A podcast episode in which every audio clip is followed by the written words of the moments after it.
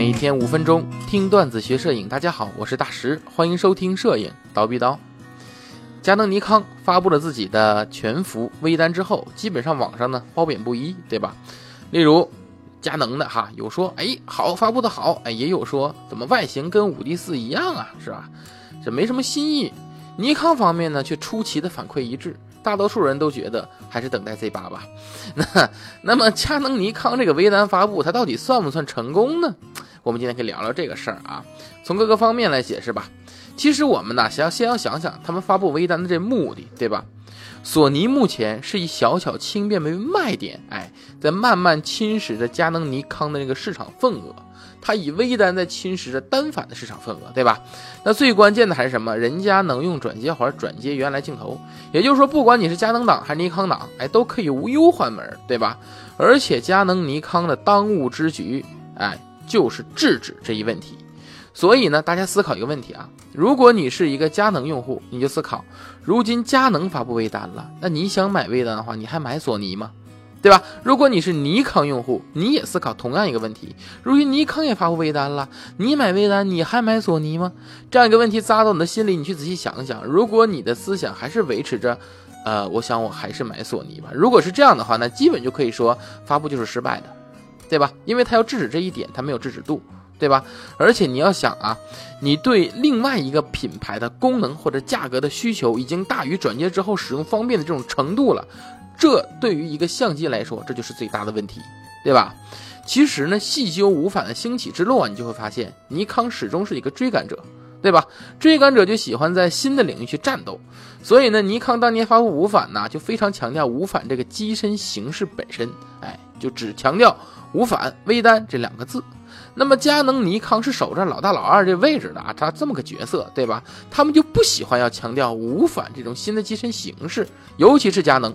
他甚至想弱化这个概念，佳能、尼康陆续且大量的发布体型比较小的单反，用意也在此啊。他们是希望什么呢？你是因为它是佳能，它是尼康，你才买这相机，而不是因为他们是无反你才买的啊。他们试图制造出的感觉就是我们就是造相机厉害啊，啊，我们只是随着时代的改进而进展而已，对吧？什么单反无反的不重要，这种感觉就像。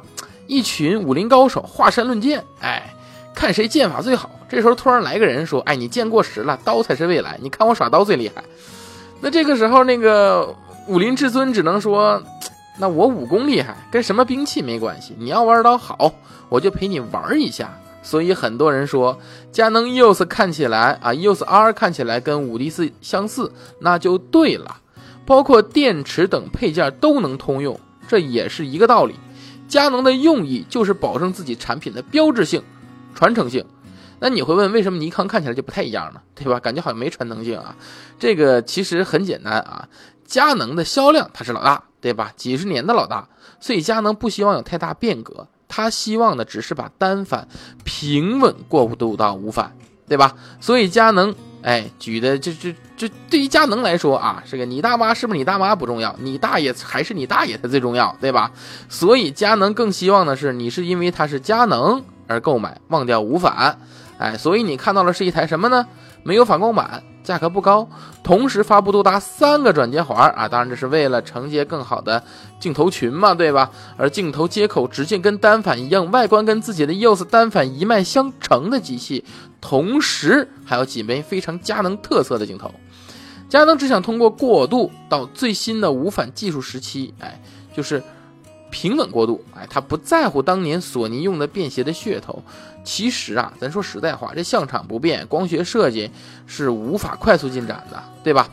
这个好镜头小不了，这是必然的。索尼当年呢，从轻便切入，到后来各枚 GF 头啊，GM 镜头吧，对吧？大于单反镜头，这也是一个收尾，大家也能看得着，对吧？佳能的切度眼就要更敏锐很多，发布了别家都没有的一个镜头，什么呢？就是二八七零 F 二。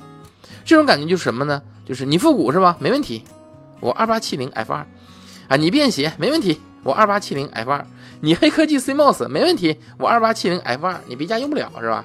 对，这这就是索尼的软肋是吧？索尼就这点的不行啊，所以你看到索尼一看到佳能发这信息了，自己赶快发布了一消息，说自己也有二四七零 F 二的计划，但实际上呢，这就是一标准的危机公关，对吧？索尼内部对这颗镜头，我估计连撇都没有呢，你信不信？所以啊，佳能发布的无反和对应的镜头，以及它传递出来的策略，都完美发挥了自己的优势，并且利用好了无反的系统特点。咱再说说尼康，为啥尼康它没有那么多传承啊？尼康标准千年老二，对吧？多年来，F 卡口吃的亏够多的了，对吧？这让尼康啊，就在想在无反的时候洗个牌，能有所变革。所以尼康的无反呢，它是没有传接单反的，或者没有传承单反的啊，它是独树一帜，要推出一个新的东西。当然了，这也显得激进了一些。例如像那种创伤后遗症一样的卡口直径，是吧？这一看就是多年被 F 卡口折磨的够呛，你知道吧？这个相应的啊，还公布了一个五零哎五八啊五八 F 零点九五这颗镜头。这边啊要补充一下啊，五八这个焦段对尼康来说是个很特别的焦段。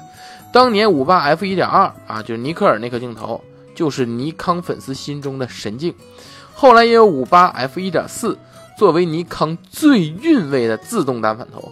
这枚头的目的啊，就是这枚五八啊 F 零点九五这枚头的目的很简单，就和佳能那颗二八七零 F 二一样，是为了彰显品牌魅力。哎，怎么说我销量也是老二，你们要记得啊。你们是因为我爱尼康才买的 Z 七啊，不是因为 Z 七是无反才买的，所以大家其实都是这个想法啊。那到目前为止来看，这个尼康这个策略很正常嘛，对吧？那为什么尼康的反馈这这这不太好呢？很简单，首先五八零点九五的宣传没做好啊，吹了半天，等到一发出来，贵不说啊，它还是个手动头我们，大大家一下就凉了，你知道吧？这预期管理是个学问啊。其次，除了五八这一颗镜头以外，其他方面啊，尼康。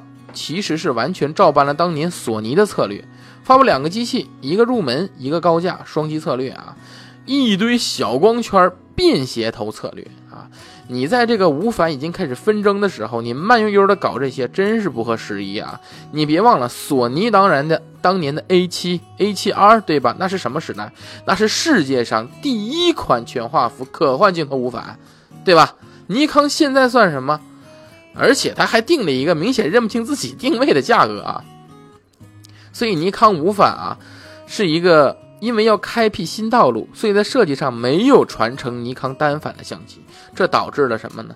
导致尼康一直给人的专业、比例协调、哎持久耐操、哎这些主观感觉没有直接被继承。镜头群啊，以及机身的策略上也没有充分认清自己的定位，又定了一个情怀占比过高的价格。所以，我们抛开相机性能，只谈营销策略，在这一方面，很明显，佳能是成功的，尼康是不成功的。这也导致了市场上会有现在这种反馈的结果，对吧？所以呢，作为一个器材党，我是很不愿意看到尼康这样一个百年老厂啊一蹶不振的。我特别想说，尼康，你能不能长点心呢？好，那么这期就到这里哈，呃，咱们下期见。